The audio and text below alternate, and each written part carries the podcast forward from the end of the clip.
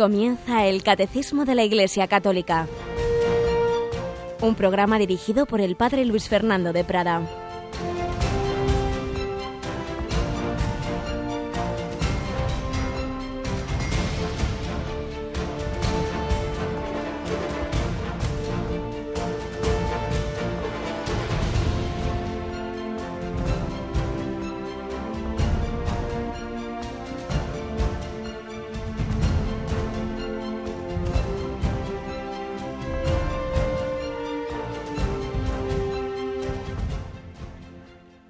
Alabados sean Jesús, María y José y los santos arcángeles, Gabriel, Miguel y Rafael. Muy buenos días, querida familia de Radio María.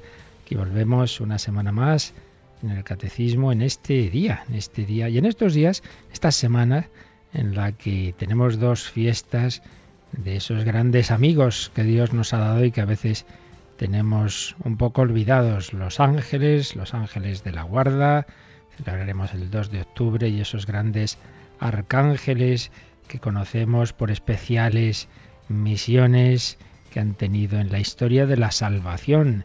Miguel, el príncipe de la milicia celestial, el capitán de esos ángeles de Dios. Gabriel, el gran embajador que trajo la mejor noticia, que Dios se quería hacer nuestro hermano, que habló con María, que la saludó, que le dijo, alégrate, llena de gracia. Y Rafael, medicina de Dios, que acompañó a Tobías, que quiere acompañarnos a todos en nuestros viajes, en nuestra peregrinación hacia la patria celestial. Un recuerdo a nuestra fe. La fe es para vivirla. Si creemos en los ángeles y en su presencia y actuación, pues debemos tenerlos presentes en nuestra vida, en nuestra oración, y por ello en las oraciones matinales de Radio María tenemos esa oración al ángel de la guarda, tenemos esa famosa invocación a San Miguel Arcángel que compuso el Papa León XIII a raíz de una visión que tuvo, él es el Papa de cambio del siglo XIX al siglo XX, una visión que tuvo en la que veía que Dios iba a permitir una especial actuación y ataque de, Satanás y sus malignos espíritus en, en, los tiempos siguientes, siglo XX, menudo siglo, y lo que estamos ahora, y entonces pues también debemos luchar y defendernos especialmente, y para ello contamos con esa ayuda de San Miguel al que invocamos en esa oración que él compuso y que repito rezamos por la mañana en Radio María. Arcángel San Miguel, defiéndenos en la batalla, protégenos contra las asechanzas y perversidades del enemigo, etcétera. Pues que contemos con esta ayuda que Dios nos ha dado. Tenemos hoy a Cristina Rubio. Buenos días, Cristina. Muy buenos días, padre. Para nosotros también una semana muy intensa, bueno, la pasada lo fue y mucho por el viaje del Santo Padre a Cuba y Estados Unidos y esta semana lo es ya por motivos más internos. Por un lado, bueno, vamos a celebrar nuestra hora santa, ¿verdad? Sí, este, como siempre, este primer jueves de mes, 1 de octubre, a las 11 de la noche, la tradicional ya hora santa en Radio María. Que es, pues eso, lo que siempre que tenemos un primer viernes, el primer viernes es el día 2, entonces la víspera, el, 1 por la noche, fiesta de Santa Teresita del Niño Jesús, pediremos su especial intercesión en esa hora santa, pues ahí estaremos con el Señor expuesto en nuestra capilla, pero esa capilla que a través de las ondas y de las imágenes de la web de Radio María será vuestra capilla para hacer ese rato de adoración. Pero luego, pues también es un momento importante en Radio María porque octubre es el mes en el que comenzamos nueva programación. Por ello, por la tarde, por la tarde tendremos un programa especial, ¿verdad, Cristina? Tendremos un programa especial el sábado 3 de octubre a partir de las 5 de la tarde para presentar esa nueva programación como todos los años, que les invitamos que lo escuchen para poder ver pues esas novedades, esos cambios de, horarios, que luego llegamos a escuchar nuestro programa preferido y resulta que lo han cambiado de hora.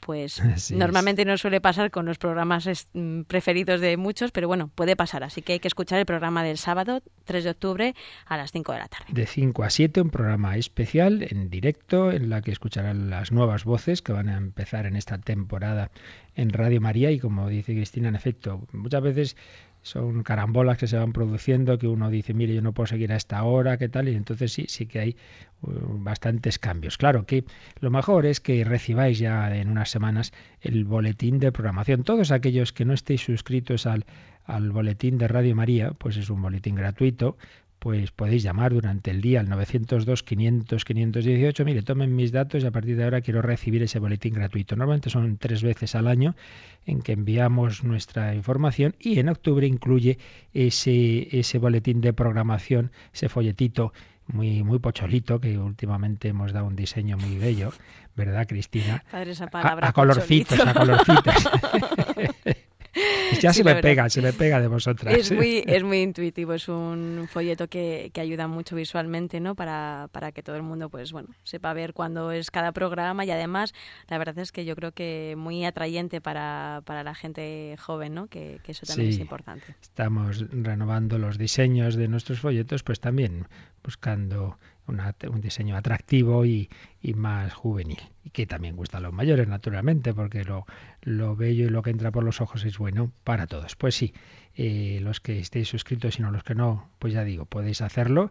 Es, es, siempre gratuito todo eso que enviamos desde Radio María y entonces podréis ver ese folleto con la programación que, si Dios quiere, desarrollaremos durante este curso, este curso en el que tendremos el año de la misericordia y este curso que, por cierto, el próximo domingo también tenemos otro evento porque comienza el sínodo de la familia, el Papa está pidiendo muchas oraciones desde hace ya bastante, fue la vigilia de las familias el otro día desde Filadelfia se encomendó y también nosotros lo hacemos. Y este domingo ya se inaugura con la Santa Misa que una vez más retransmitiremos en Radio María el próximo domingo a las 10 de la mañana la misa que preside el Santo Padre en la, en, no, ahora mismo no recuerdo si es en la Basílica o en la Plaza de San Pedro, pero sea desde donde sea, pues allí os la contaremos. Pues muchas cosas, como veis. No se nos olvide, Padre, las beatificaciones desde Santander, que son también ese sábado por la mañana. Y son 16 monjes del Cister, de la Abadía de Viacheli de Cobreces. Cobreces, perdón. Gracias por el recuerdo, que son ya tantas cosas que, ya, ya, no me, la cabeza no me da para más. Pues en efecto, además de todo lo dicho, el sábado a las 12. Desde allí nuestros voluntarios de, esa zona norte de, España, de nuestros voluntarios de Radio María, nos ofrecerán ese, esa beatificación. Otro buen grupo. Madre mía, ¿cuántos dieron la vida por el Señor en los años 30 en España? Pues en, este caso, esos monjes, y creo que también había alguna religiosa que va en esa beatificación, que fueron torturados y, y, matados por, por la fe. ¿Cuántos ejemplos para que nosotros sigamos adelante, como también estamos recordando personas que se han convertido a la fe en, este, en esta primera sección cita testimonial, como vamos a hacer hoy con, con algún actor muy conocido, que eh, si quizá más que el que os contaba el otro día Alec Guinness, hoy vamos a hablar del gran Gary Cooper.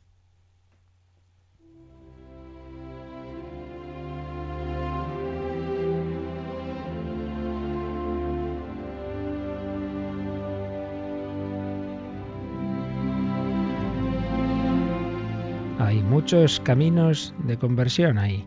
Quien se ha convertido de una manera fulminante, como Saulo se convierte en Pablo en el camino de Damasco, o como André Frosar aquella tarde de un mes de julio a las 5 de la tarde era ateo y a las 5 y 5 era, era católico, apostólico y romano. Pero en cambio, otros procesos de conversión son suaves, son progresivos, son poquito a poquito, sin especiales luces tumbativas, fue progresivo el camino de conversión de Edith Stein, Santa Teresa Benedicta de la Cruz y muchos otros, y también en el camino de conversión de personas como las que estamos recordando aquí, y hoy recordamos a ese gran actor estadounidense Gary Cooper, un jovencito que llegó a lomos de un corcel a Hollywood porque pedían al principio simplemente un muchacho que supiera caerse del caballo que supiera tirarse para hacer esas caídas en determinadas películas y el hijo de Frank Cooper, un ranchero de Montana, se ofreció para ello, lo hizo muy bien. Entonces le, contrataron para más caídas a 25 dólares por película, pero lo que quería era realmente ser actor y también vieron que también valía mucho y en abril de 1925 fue su primer contrato ya no simplemente para hacer de doble, hacer esas caídas, sino como actor. En marcha la carrera cinematográfica de este hombre cuyas simpáticas imágenes de hombre sencillo y bueno por excelencia, famoso hombretón de los westerns, sumarán aplausos, triunfos y Oscars. Y en plena borrachera de gloria, galán de moda, con 32 años, se enamora de una linda muchacha católica. Él, como la mayoría de los norteamericanos, era protestante, pero se enamora de Verónica Valli, artísticamente Sandra So, una joven católica con la que un año después, en 1933, se va a casar. Compran una propiedad en, California. allí viven los periodos de descanso. Él de día desempeñando labores rancheras, ambos por la noche junto a la chimenea leyendo la Biblia y vidas de santos. Y llega una hija, María, fruto de su amor. Con ella fueron más felices, inmensamente dichosos. Gary Cooper dirá, María es toda mi vida. Verónica y María, las dos mujeres de la vida de este actor, las dos vivían una plena fe católica y se la acabaron transmitiendo a él. Por complacerlas, las acompañó, hicieron un viaje a Roma en 1953 para ver a Pío XII, a quien saludaron en audiencia general, pero tres años más tarde, nuevo viaje y nueva audiencia, ahora ya privada. Y entre visita y visita, largas conversaciones de Gary Cooper con un sacerdote católico, el padre Ford, y diarias oraciones nocturnas junto a la esposa e hija. Y discretamente, en silencio, sin publicidad, sonó la hora.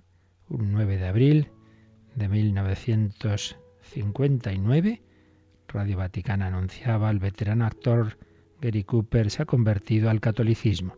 La ceremonia de ingreso en la Iglesia Católica se desarrolló en la parroquia del Buen Pastor en Beverly Hills, a la que pertenece el actor. Le dirigieron en su paso los padres paulistas. Gary Cooper entró en la Iglesia Católica y eso le ayudó mucho a afrontar el cáncer que pronto le vendría. Se preparó cristianamente en su hogar, si había tenido aquella, aquella película, solo ante el peligro, ahora solo ante la muerte, dirá es voluntad de Dios. Y se arrojó a los brazos misericordiosos del Padre y de María un 13 de mayo, día de la Virgen de Fátima, el 13 de mayo de 1900 61. Pues un camino sencillo, un camino en el que la vida familiar, la esposa, fue instrumento de Dios para llegar a la plena comunión con, con, Él en la Iglesia Católica, poder recibir la plenitud de medios de salvación, los sacramentos, etc. Vivir en esa iglesia que tenía por cabeza en aquel momento al Papa Pío XII, con el que hemos dicho pudo dialogar pues damos gracias a Dios, porque estas cosas muchas veces no las sabemos, pero hay muchas más ah, conversiones y acciones de la gracia de Dios de las que se suelen contar en nuestro tiempo. Damos gracias al Señor y pedimos que todos busquemos siempre la plenitud de la verdad. thank you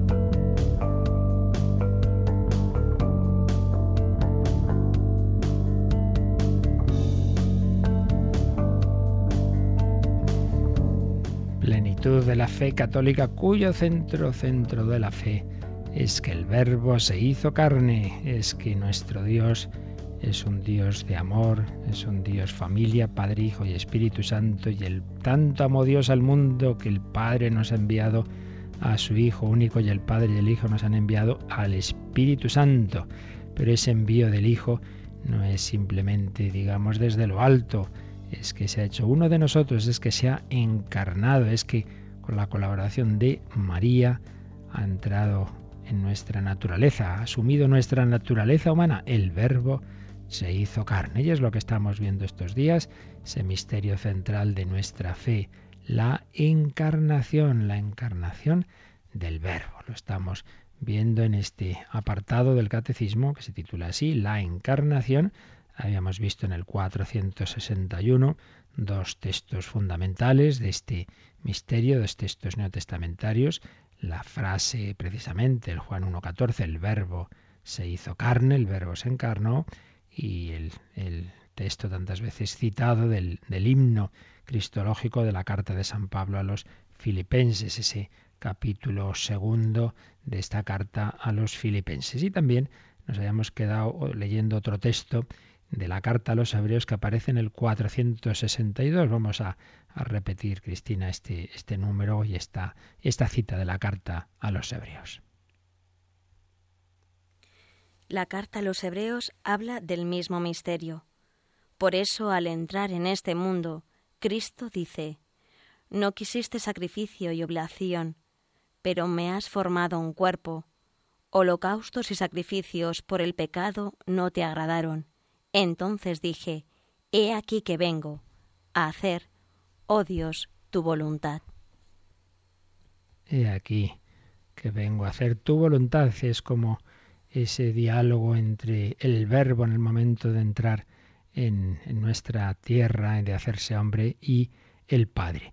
Un diálogo y una encarnación que se produce en, eh, como plenitud de los tiempos, como plenitud de esa historia de la salvación, porque como hemos estado recordando, bueno, todo este tiempo, todo este proceso de salvación de Dios que empieza con la creación, con la creación del universo, la creación del hombre y toda la dinámica del Antiguo Testamento, todo va apuntado a ese punto central de la historia que es la encarnación y por tanto esa encarnación está preparada. Todo esto lo hemos ido viendo de distintas formas, vamos a insistir en ello para que nos demos cuenta de cómo Dios va diseñando ese plan y todo va encajando. Luego a posteriori miramos para atrás y decimos, ah, claro, claro, claro.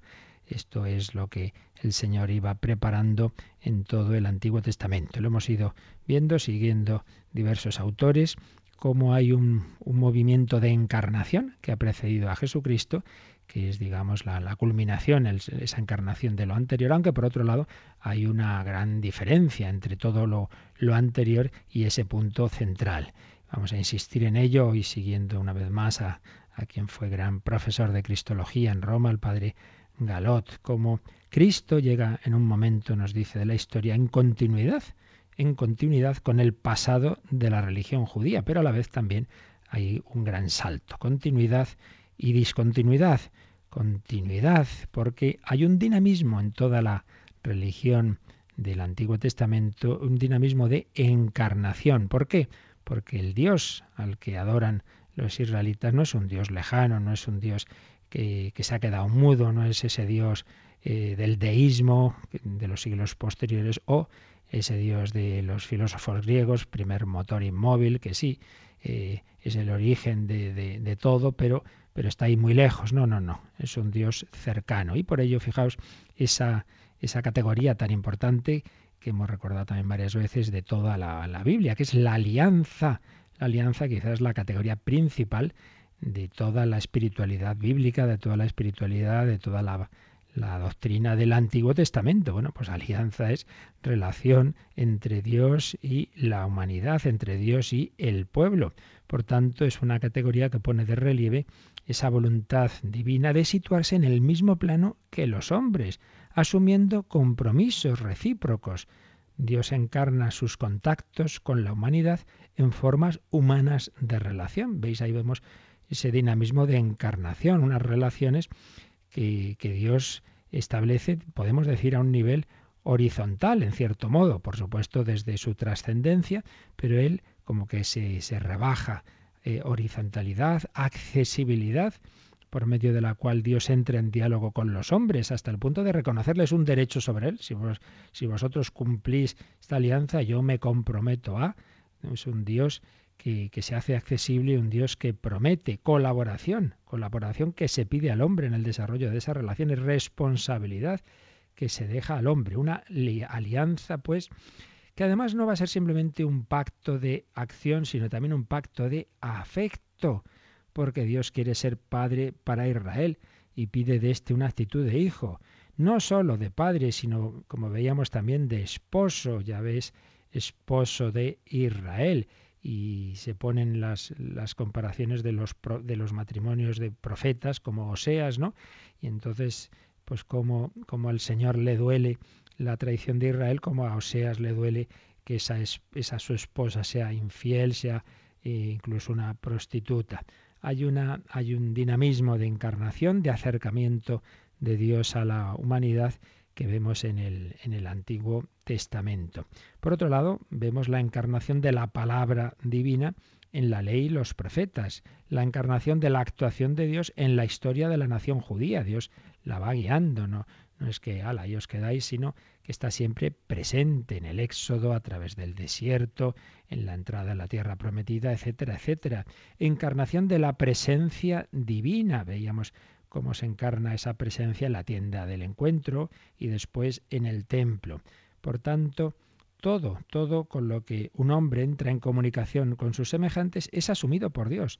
Él habla, él actúa, él se hace presente. Dios quiere estrechar relaciones con los hombres en todos los modos posibles. Por tanto, vemos ese dinamismo de encarnación. Pues bien, esto se condensa en Jesús, pero a la vez, a la vez que Jesús culmina ese proceso, claro, también vemos una novedad radical, porque Jesucristo es personalmente toda la encarnación, reúne en sí mismo, en esa persona, todo lo que se había realizado precedentemente. ¿Por qué? Porque Él es la alianza, Él es la alianza, es a la vez eh, los dos extremos, Dios y hombre. Él es el esposo, es a la vez el esposo y la esposa, porque en su persona divina se desposan la naturaleza divina y la naturaleza humana. Él es el Hijo, en el que el Padre se da y se revela. Es el logos, el, verbo, la sabiduría hecha carne.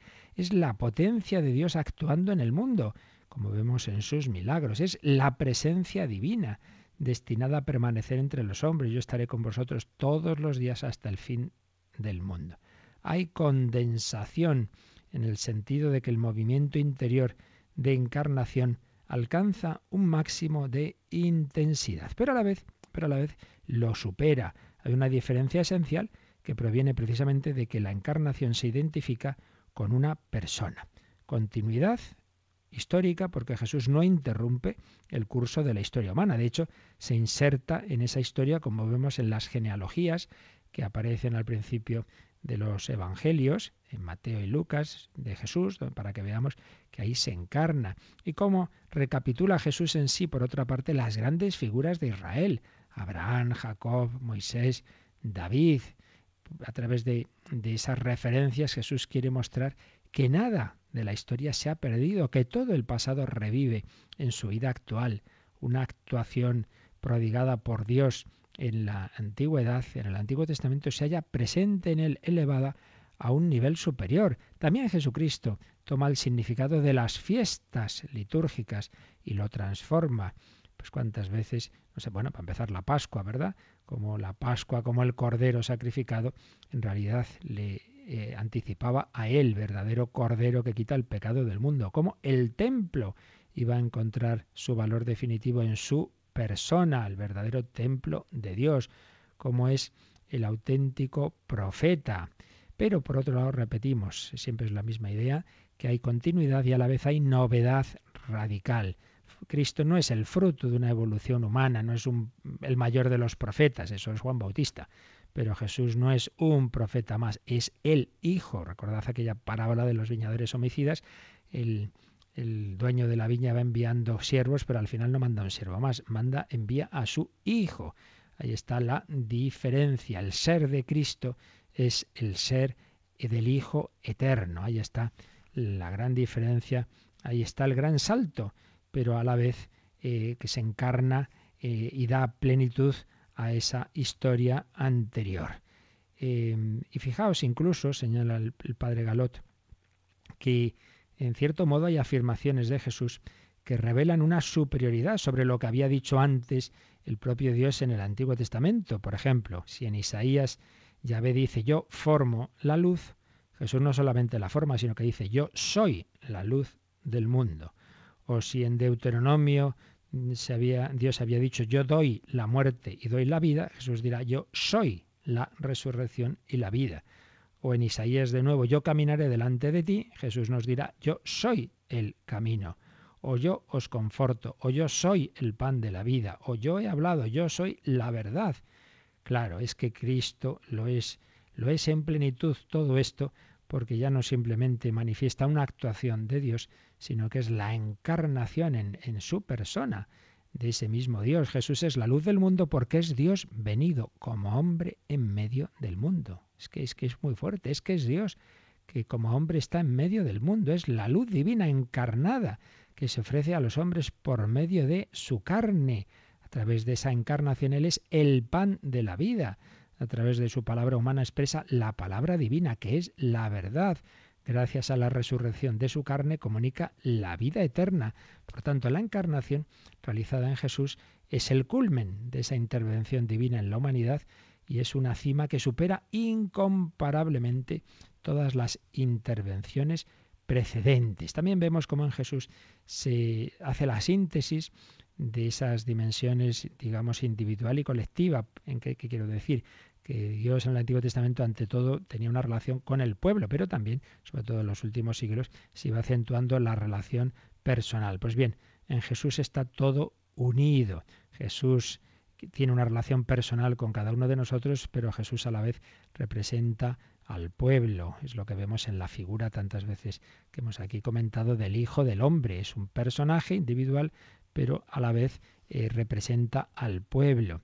Eh, pues bien, Jesús, el Hijo de Dios, el Hijo del Hombre, eh, nos representa ya no solo al pueblo de Israel, sino a toda la humanidad. Tiene una representación universal de todos. ¿Pero por qué? Bueno, pues porque esa persona divina hecha carne se ha unido a todo hombre. Y por otro lado está presente en todo hombre. Lo que hagáis a uno de estos, a mí me lo hacéis. Y nos puede sustituir y entonces puede dar la vida en rescate por muchos. Marcos 10:45. Señala Galot, un simple hombre no podría ofrecer una vida cuyo valor fuera igual a la de toda la humanidad.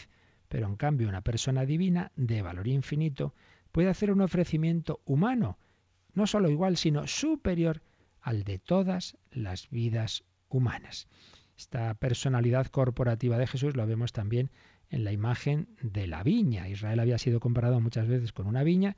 Jesús nos dirá, yo soy la vid verdadera. Jesús está anunciando la iglesia y su desarrollo. Nos está anunciando que Él será para la comunidad eclesial no solo un agente unificador, un centro de adhesión, sino la fuente de la vida. De Él brotará toda la savia, de la que se nutrirán, de la que nos nutriremos los sarmientos. Él es pues personalidad corporativa, pues en Él está presente en plenitud la vida que se comunica a los discípulos. Todo lo que los discípulos podemos ser en el transcurso de nuestra vida cristiana se haya antes contenido en Cristo. Así pues, Vemos esos diversos modos en que aparece Jesucristo como personalidad corporativa en virtud de su encarnación. Representa todo lo que de universal hay en el hombre, todo lo todo está presente en todo hombre. En el sacrificio ocupa el lugar de toda la humanidad ante el Padre y nos da la vida mediante ese influjo vital. El Hijo de Dios es la cepa a fin de que la vida divina se comunique a todos los sarmientos. Por tanto, vemos que la encarnación es personal, pero es personal, por otro lado, para hacerse universal. Personal para hacerse universal. Se une con cada uno de nosotros, se une con toda la humanidad, se ofrece por toda la humanidad. Vamos una vez más a disfrutar, a disfrutar de este misterio de la encarnación. Vamos una vez más a agradecer que tenemos a un Dios cercano, que Cristo es nuestro hermano, que Él puede entenderme, que Él sabe lo que hay en, mi corazón, que él ha vivido las experiencias de la amistad, de la alegría, del dolor, de, de la traición. Todo esto lo sabe muy bien. El verbo se hizo carne. Gracias Señor por haberte hecho nuestro hermano.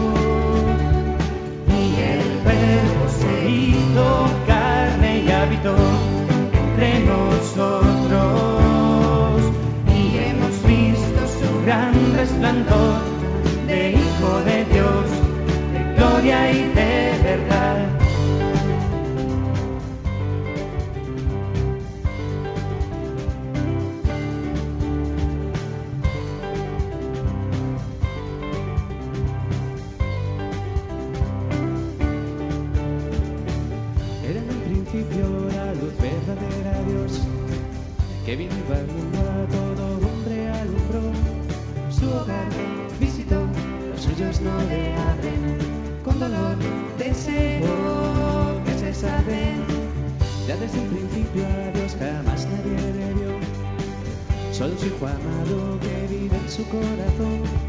Reveló, nos contó el secreto del Padre, se humilló preciso de una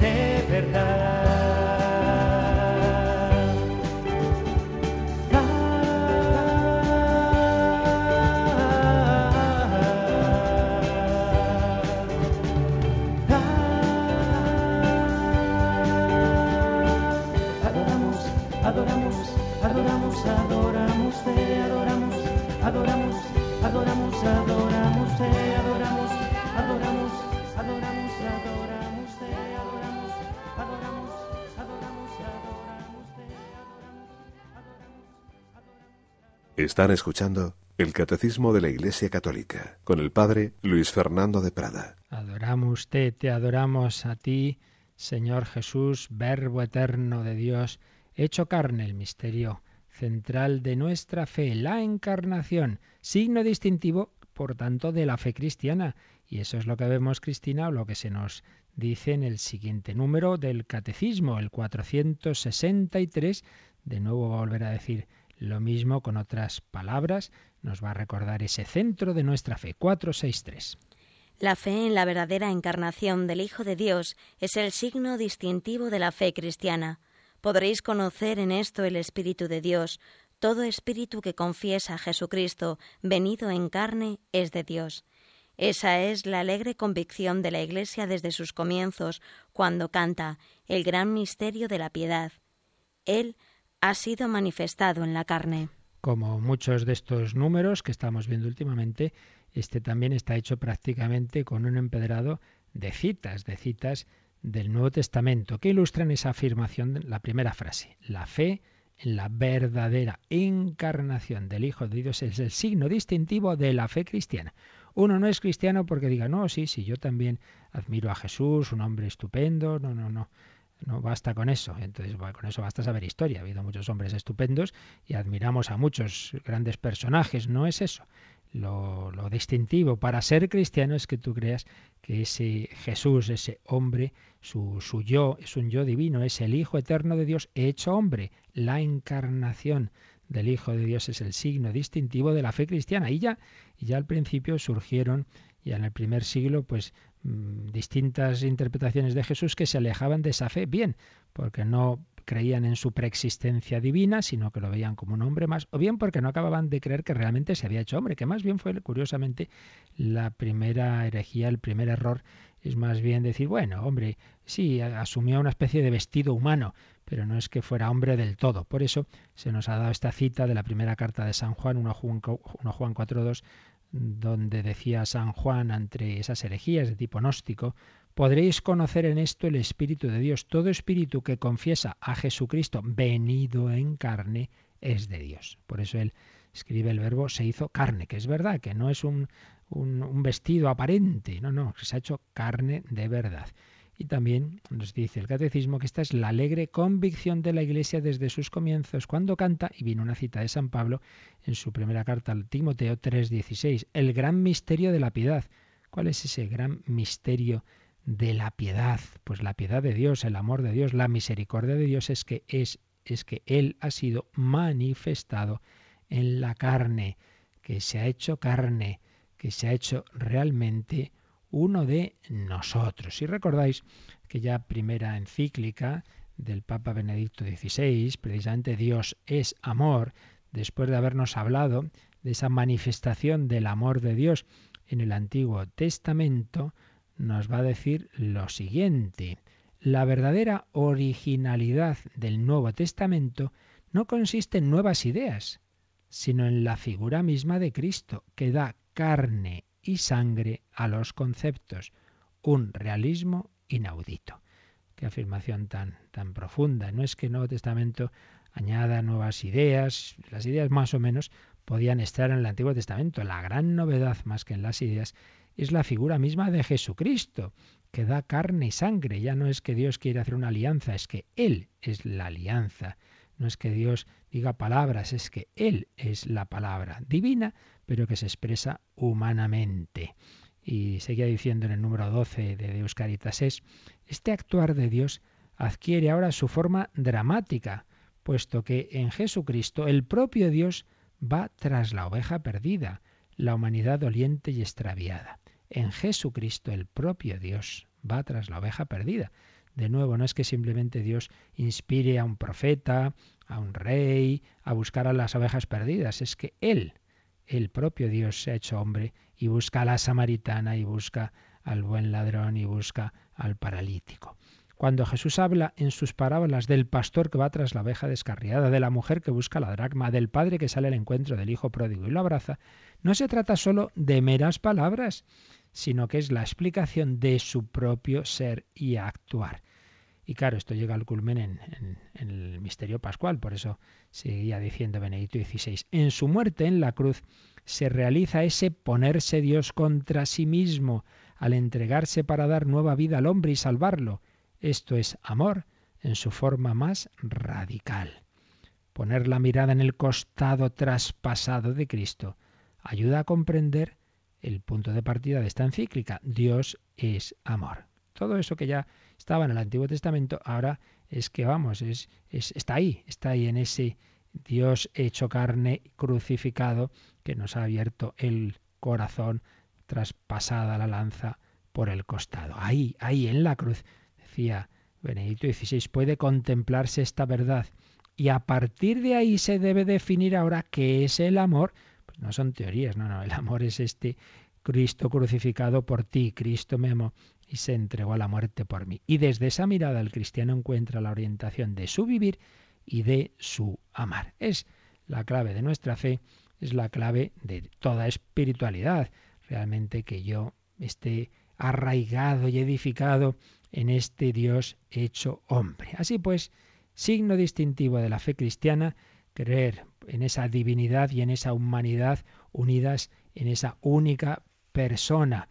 Y vemos que esto es plenitud de todo ese camino de la historia de la salvación eh, y ahí en ese, eh, ese dinamismo que decíamos de alianza, que Dios se va uniendo con el hombre, pues es donde se consuma, diríamos que ahí se consuma ese matrimonio que había estado preparado en toda, en toda la historia de la salvación. Acercamiento máximo entre el Dios, que de por sí está como muy lejos en su trascendencia, y la criatura. Pues qué distancia, una distancia infinita. ¿Cómo se puede salvar esa distancia? O el hombre sube desde, abajo hacia arriba o Dios baja de arriba hacia abajo. Pues está claro que el hombre por sus fuerzas no puede llegar arriba, pero Dios sí puede llegar abajo. Pero señala el cardenal Sempo en su preciosa Cristología, Dios ha enviado a su Hijo pues que estas dos direcciones, ascendente y descendente, pues son también las que podemos ver en toda la historia de la salvación eh, y, que han, ido preparándose en el Antiguo Testamento y ambas, la ascendente y la descendente, se anudan en Jesucristo. Viene a decirnos cosas parecidas a las del Padre Galot, pero mostrándonos esta doble línea que vemos eh, en esa historia de la salvación. Dice podemos distinguir dos direcciones. Por un lado, en el Antiguo Testamento, por una parte, podemos hablar de una inclinación de Dios a anonadarse y rebajarse ante hasta los hombres. Es decir, ese, ese despojarse Cristo, ese abajarse que vemos en la encarnación, ya había estado preparado, ahora veremos por qué. Y por otro lado vemos, sobre todo los profetas, la tendencia a elevar al hombre y a hacerlo representante de Dios. Podemos añadir eh, también la figura del rey. El rey era representante de Dios, de alguna manera era el visir de Dios, pero ciertamente en los profetas. Así pues, por un lado, había una, una inclinación de Dios a bajar y por otro lado había un subir a determinados hombres hacia el nivel divino. Entonces esto era como que iba preparando esa figura de Cristo en la que esas dos direcciones, ascendente y descendente, se iban a encontrar. Sobre todo vemos claro ese, esa línea descendente, y aquí es donde nos añade algunas cosas muy bellas y muy interesantes eh, Christoph Serborn, hablándonos de cómo ya, ya en la teología judía se hablaba mm, no simplemente de esa trascendencia de Dios que está muy arriba, no, no, también se hablaba en esa teología judía de cierta encarnación de Dios, en cuanto se hablaba del amor de Dios que se rebaja, que es la kenosis, una, una especie de, de, ponerse a, nuestro nivel. Habían caído los rabinos en la cuenta de que ciertos pasajes hablan a la vez de la infinita grandeza de Dios y de su inclinarse hacia los de abajo. Veían pues en pasajes del Antiguo Testamento esa, ese de rebajarse de, del Señor, de, de, de Yahvé, que, nos va a preparar la rebaja ya suprema de cuando se haga hombre. Eh, la grandeza de Dios alcanza cada vez más su grandeza al inclinarse hacia la bajeza. Dice, por ejemplo, un rabino, ¿hay acaso un anonadamiento más profundo que el del santo? Bendito sea él. Un anonadamiento más profundo que el del santo. El cuidado de Dios por Israel llega a tal extremo que el Señor se rebaja y presta a Israel, su siervo, servicios de esclavo. Así interpretaban los rabinos, algunos, la columna de fuego en su caminar por el desierto. Decían, como un padre que porta ante sus hijos la antorcha y como un señor que lleva la antorcha ante sus esclavos. Fijaos, veían que esa columna de fuego que guiaba a Israel por el desierto, pues era un signo de humildad de Dios, un Dios que se rebajaba, por así decir, a guiar a sus hijos pues siendo como una antorcha para ellos. Había un, veían ahí un rebajamiento de un Dios que no se quedaba ahí en lo alto, sino que se rebaja, se hace igual a los hombres, se empequeñece. Eh, otras veces entendían esto de forma que Dios mismo se autolimita a lo más bajo, a lo más pequeño. Por ejemplo, se autolimita en, en una zarza, en la revelación famosa de Yahvé a Moisés. Esta forma de presencia autolimitada la denomina la teología rabínica la morada, la sequiná, sequiná. Dios mismo se manifiesta de una manera sencilla en un determinado lugar. Dios se manifiesta en lugares de su presencia, la zarza, el monte Sinaí, la tienda de la alianza, el templo, eh, se manifiesta de una manera temporal, también se manifiesta en la Torá, la ley de Dios, con ella se da Dios a sí mismo. Es, lo ven los rabinos como la ley de Dios como la hija de Dios, que ha sido entregada por él y de la que no se puede separar.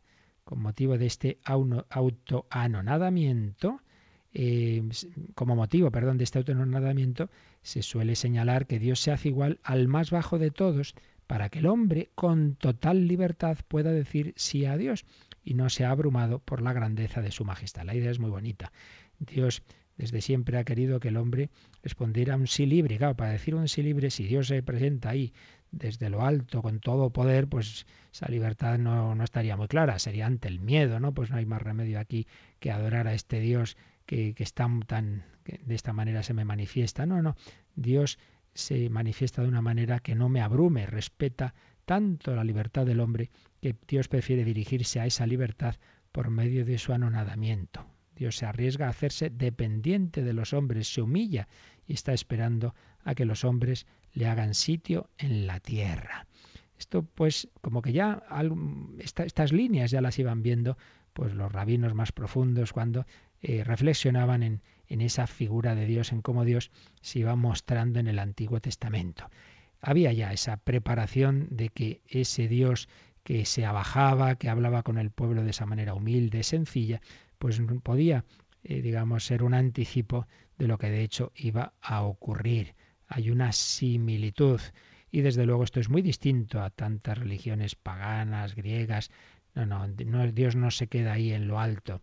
Dios baja del cielo para estar con su pueblo, el infinito se abaja para ocupar el lugar más estrecho del mundo, para vivir con los suyos, para ayudarles, participa del destino de su pueblo. No es ese mundo griego que no conoce ningún anonadamiento de Dios. Por tanto, preparación de lo que será ese, ese bajar Dios a la tierra en la encarnación, pero de nuevo, como también señalaba Galot, sí, preparación, continuidad, pero a la vez gran salto que se da eh, en la auténtica encarnación, porque, claro, esa misma teología rabínica decía, bueno, bueno, sí, sí, pero ojo, eh, que, que Dios realmente nunca, nunca ha bajado así realmente, personalmente, a la tierra, no, ha bajado a la tierra, ni, ni, los hombres han subido hasta Dios, siempre habrá distancia. Mientras que en Jesús, ahí ya vemos que Jesús es la sequina de Dios. Realmente en, en Jesús mora Dios entre los hombres. Antes sí se veía ese dinamismo, pero nunca eh, la sequina se identificaba con una existencia humana, mientras que nosotros confesamos que la vida concreta de Jesús es ya ese autoanonadamiento y presencia de Dios, presencia de Dios en Jesús, presencia y autoanonadamiento de Dios en la vida y muerte de Cristo. Dios se ha reunido realmente con los hombres, porque ahora sí que Dios ha venido realmente a la tierra. Línea descendente, Dios ha bajado a la tierra, y línea ascendente, porque no simplemente es que un profeta es representante de Dios, sino que Jesús es no sólo el, el profeta de la palabra, sino la palabra, la palabra hecha carne la palabra de Dios, Jesucristo, tiene, hace esa encarnación. Y él representa a Dios eh, muchísimo mejor que todos los profetas, no simplemente porque sea un hombre perfecto, no porque sea el mejor de los hombres o el mejor de los profetas, el mayor de los profetas, como hemos dicho antes, sino porque es el Hijo, porque es el Hijo. La representación de Dios en los profetas era parcial, no porque estos fueran imperfectos, sino y, en cambio Jesús es el hombre perfecto, sino porque Él es el Hijo de Dios. Solo Él como Hijo puede representar totalmente a Dios. Por tanto, en Él vemos que las dos líneas, la descendente del autoanonadamiento de Dios y la ascendente de representar a Dios, en Él sí que se juntan plenamente, mientras que en el Antiguo Testamento se iban acercando, pero no llegaban, no llegaban a unirse plenamente. Así pues, continuidad, pero a la vez salto, ruptura entre el Antiguo y el Nuevo Testamento. Continuidad de, esos dinamismos de encarnación, pero a la vez la gran sorpresa de que no simplemente es algo eh, más o menos espiritual o moral, sino carnal, como nos ha dicho el Papa Benedicto XVI, todas esas verdades, todas esas ideas se hacen carne y sangre en Jesucristo. Se ha quedado muy cerca de nosotros. Por eso, cerca de ti, Señor, cerca de ti queremos estar, porque tú has querido estar muy cerca de nosotros y tú prolongas tu encarnación en la tierra a través de la Iglesia, sobre todo a través de la Eucaristía. Qué maravillas, esto más que para pensarlo y, explicarlo es para rezarlo, ¿verdad? Es para quedarnos un buen rato de oración. Bueno, quizá ahora no podamos hacerlo, pero meditémoslo en cuanto tengamos esa ocasión. Y así nos quedamos por lo menos unos momentos en, en oración y también quien quiera puede hacer sus consultas. Participa en el programa con tus preguntas y dudas. Llama al 91 153 8550. También puedes hacerlo escribiendo al mail catecismo arroba radiomaria.es. Catecismo arroba radiomaria.es.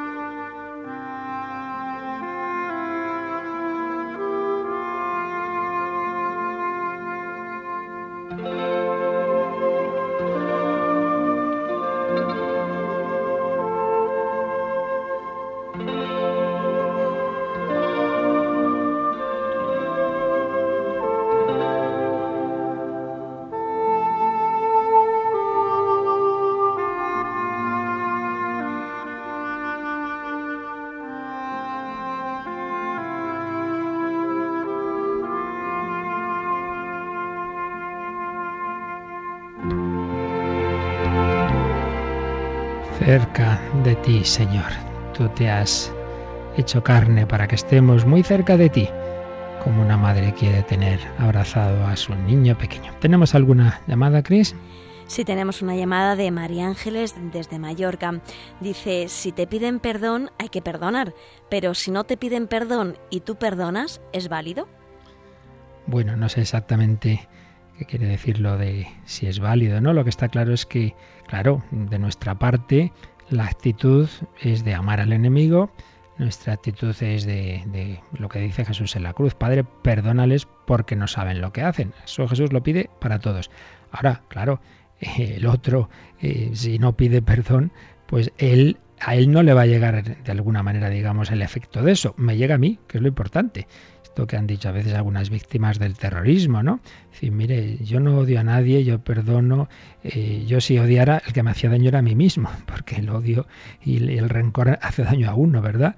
Entonces yo de entrada pues en, seguimiento de, Jesús, e incluso ya digo, hasta a veces por motivos de propia salud psicológica, tengo esa actitud. Ahora, claro, el, el otro, si no, si no, él no pide perdón, bien, eso a él a él en ese sentido no le va a llegar, pero eso ya, claro, eso ya no depende de mí. Igual que Dios, Dios está dispuesto a perdonar a todo el mundo, sí, pero claro, si uno no se arrepiente y no pide perdón, no recibe el don, que es perdón, don ofrecido de nuevo. Perdón, se vuelve a ofrecer, se da en intensidad un don. Claro, si yo no pido el don, no lo recibo, eso está claro. Pero yo por mi parte hago como, como Dios y hago como Jesús, eh, que, que está pidiendo misericordia para todos, aunque haya quien luego no se aplique a sí mismo ese don, esa misericordia. Muchas gracias, María Ángeles, por la pregunta desde Mallorca, desde donde tienen ya un nuevo santo canonizado el otro día por el Papa San Junipero Serra. Como todos los santos, nos dan ejemplo de amor, de misericordia, de perdón, de amor gratuito e incondicional, porque reflejan ese amor gratuito e incondicional del Dios que se ha hecho uno de nosotros. Muy bien, pues ya tenemos la hora, lo dejamos, seguiremos, seguiremos, porque esto es el centro de nuestra fe y aunque a veces demos vueltas a lo mismo, y, pero creo que vale la pena repetir algunas ideas y algunos textos, porque repito, estamos en el centro de la fe cristiana. El verbo se hizo carne, como fruto del amor de la Trinidad, que ahora nos bendice a todos. La bendición de Dios Todopoderoso, Padre, Hijo y Espíritu Santo, descienda sobre vosotros. Y si queréis, nos volvemos a encontrar esta noche a las nueve en ese otro programa, El hombre de hoy y Dios, donde vamos a hablar hoy de la diferencia entre la auténtica felicidad, la auténtica alegría honda y profunda y el mero placer. El placer se puede comprar muy fácilmente en nuestro tiempo, pero qué distinto es el placer de la alegría y de la felicidad. Lo vamos esta noche a las nueve. Que paséis buen día. Alabado sea Jesucristo.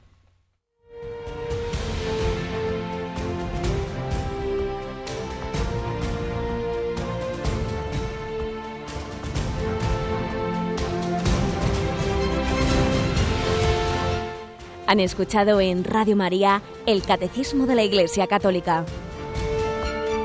Un programa dirigido por el Padre Luis Fernando de Prada.